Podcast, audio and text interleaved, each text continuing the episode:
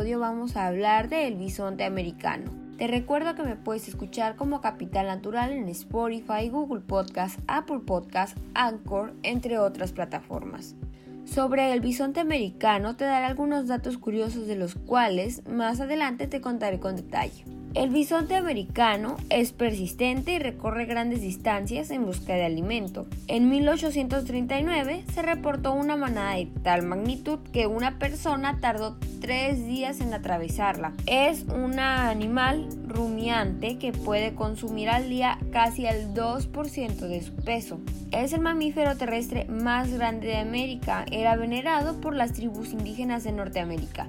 Pero ahora sí, vamos a a desarrollar un poquito estos temas. Conozcamos por qué era venerado por algunas tribus indígenas de Norteamérica.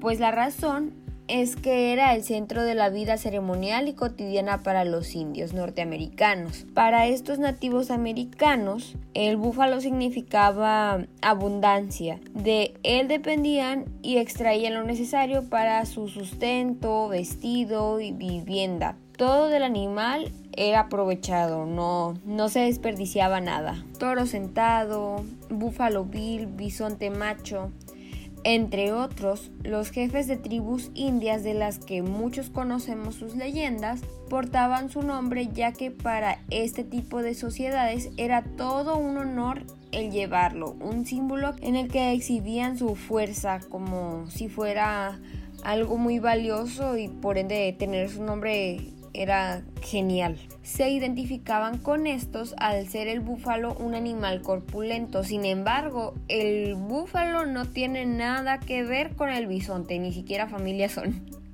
bueno, este, si un niño llevaba inserto la palabra búfalo, maduraría rápidamente. Si un guerrero recibía su nombre era magnífico cazador. Incluso los hombres dedicados a la medicina se concentraban para tener una visión del animal sagrado y así entrar en su gran espíritu. Y al haber sido por estas tribus americanas una especie tan importante y representativa más que nada, este fue conocida como el símbolo de las grandes llanuras, por lo que en 2016 se promulgó la Ley del Legado Nacional de Bisontes que oficialmente convierte al bisonte americano en el mamífero nacional de Estados Unidos. El bisonte americano es un mamífero ungulado de pezuñas grandes. Esto quiere decir que se apoya y camina con el extremo de los dedos, los cuales están cubiertos por las pezuñas. Su hábitat natural se encuentra entre las grandes llanuras estadounidenses y también estuvo en las grandes llanuras este, de los estados del norte de México, pero pues eso más adelante lo hablaremos. Y aunque algunas personas lo llaman búfalo, el bisonte americano no tiene relación con, el, con la especie del búfalo africano que es la única especie de búfalo verdadero en el mundo. El bisonte americano está más íntimamente relacionado con vacas y cabras. Por ello es que les decía, no tiene nada que ver, o sea, ni parientes son.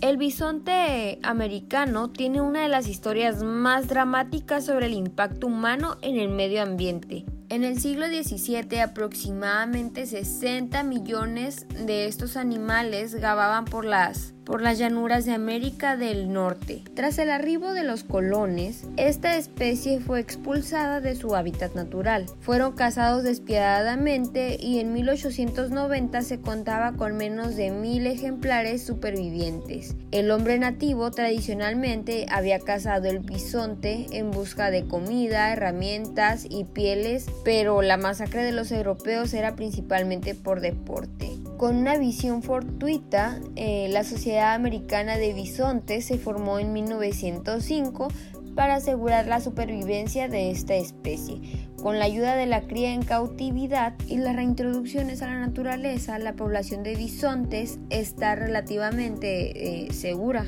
Este ejemplar es un superviviente de la edad de hielo el mamífero terrestre más grande de Estados Unidos hasta hace poco porque se volvió a reintroducir a México. Eh, es un antiguo símbolo de libertad, fuerza y autodeterminación. Incluso su imagen ha sido grabada en monedas de níquel. La descripción general la podemos imaginar con solo verla, pero hay que ser específicos. Pues mide 3 metros aproximadamente de largo y 1,80 de altura. Pesa aproximadamente 300, de 318 a 907 kilos. Y esta especie es originaria de Eurasia y migró a Norteamérica a través del estrecho de Bering. El bisonte americano fue clasificado por Carlos Linneo como bos bisón debido a su parecido con el ganado. Es un animal grande, masivo y de cuerpo robusto con una cabeza grande y una joroba rodeada en la espalda que es ligeramente más grande en el macho. Sus patas son cortas y robustas. El cuello es corto y grueso y la frente la tienen muy amplia. De la cabeza de ambos sexos sobresalen dos cuernos pequeños y curvados hacia arriba.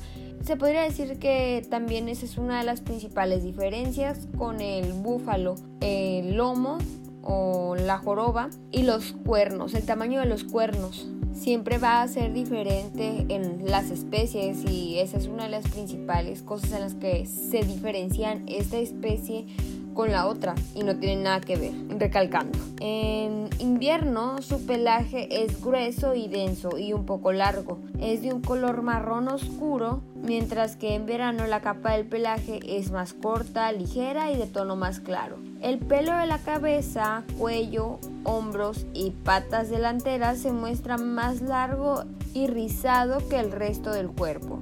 También cuenta con pestañas cortas que le ayudan a proteger sus ojos de la nieve y del hielo durante los meses invernales. La distribución de esta especie o su hábitat es que antes de su declive o que lo casi desterraran, es que ocupaba el rango geográfico más grande de todos los animales herbívoros de Norteamérica, desde el norte de México hasta el centro de Alberta, Canadá, y desde ahí hasta Alaska. Hace unos 2000 años, la especie alcanzó su rango más amplio y se calcula que la llegada de los europeos a América, unos 50 millones de bisontes americanos. El contraste hoy en día solo hay unas cuantas poblaciones aisladas que viven en parques y reservas naturales. Las poblaciones más grandes se localizan en parques de Canadá y en el Parque Nacional de Yellowstone, Estados Unidos. Los hábitats naturales del bisón bisón son praderas abiertas, semiabiertas, pastizales, llanuras, matorrales, tierras semiáridas,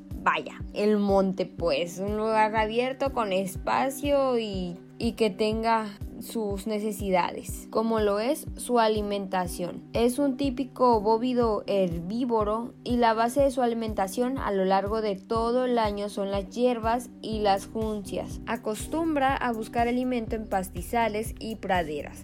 En verano y otoño su dieta usual se complementa con mayor cantidad de plantas con flores, hojas de plantas leñosas, líquenes y musgos. Algunas plantas presentes en el menú son la avena silvestre. El tipo de vegetación que come depende de la disponibilidad. Por ejemplo, la dieta de los bisontes americanos de Arizona se constituía por un 71% de plantas del género Atriplex. En invierno, cuando la vegetación escasea, bisón bisón busca comida entre la nieve, moviendo el hocico de lado a lado para acceder a lo que está debajo. Obtiene agua de sus alimentos, pero también necesita beberla todos los días, así que sí es algo complicado para ellos si no se encuentran este, las plantas que necesitan que contengan agua principalmente porque es muy raro que así de la nada también se encuentren con agua. Se tendrían que aproximar a algún lugar que la contenga, ¿no? El comportamiento es que el bisonte primeramente es un animal gregario. Tiende naturalmente a moverse en grupos según su sexo, edad, estación del año y hábitat.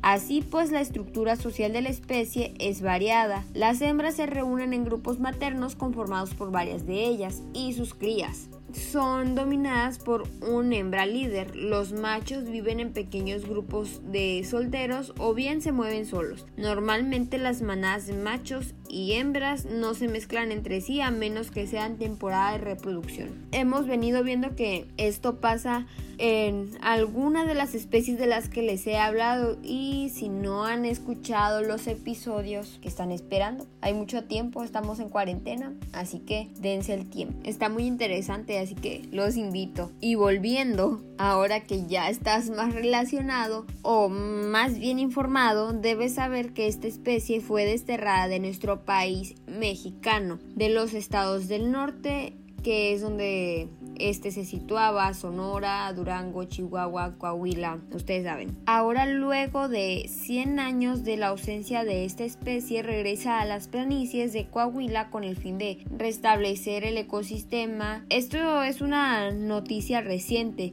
sin embargo, esta especie ya había sido reintroducida hace 11 años pero en Chihuahua, pues tiene que ser poco a poco, que se vuelva a adaptar, que no es difícil porque lo vuelven a poner en un espacio en el que está acostumbrado, pero no pueden meter todo así nomás porque también cuesta este el volverlos a reintroducir. Entonces es importante que las personas tengan conciencia de la importancia de esta especie para ciertas tribus, eh, conciencia del esfuerzo que se hace para poder restablecer el ecosistema, sistema como ya hablamos, ninguna especie está de más.